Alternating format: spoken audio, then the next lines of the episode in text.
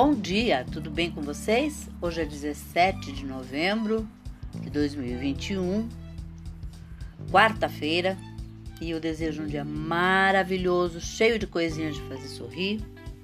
E a sugestão de hoje é um peixe grelhado crocante.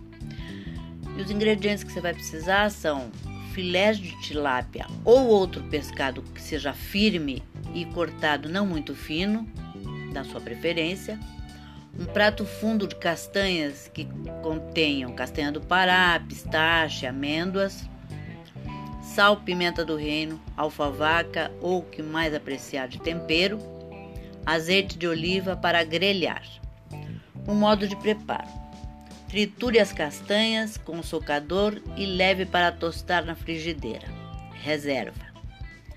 Leve tempere e lave e tempere o peixe né, os filés, com os temperos da sua preferência.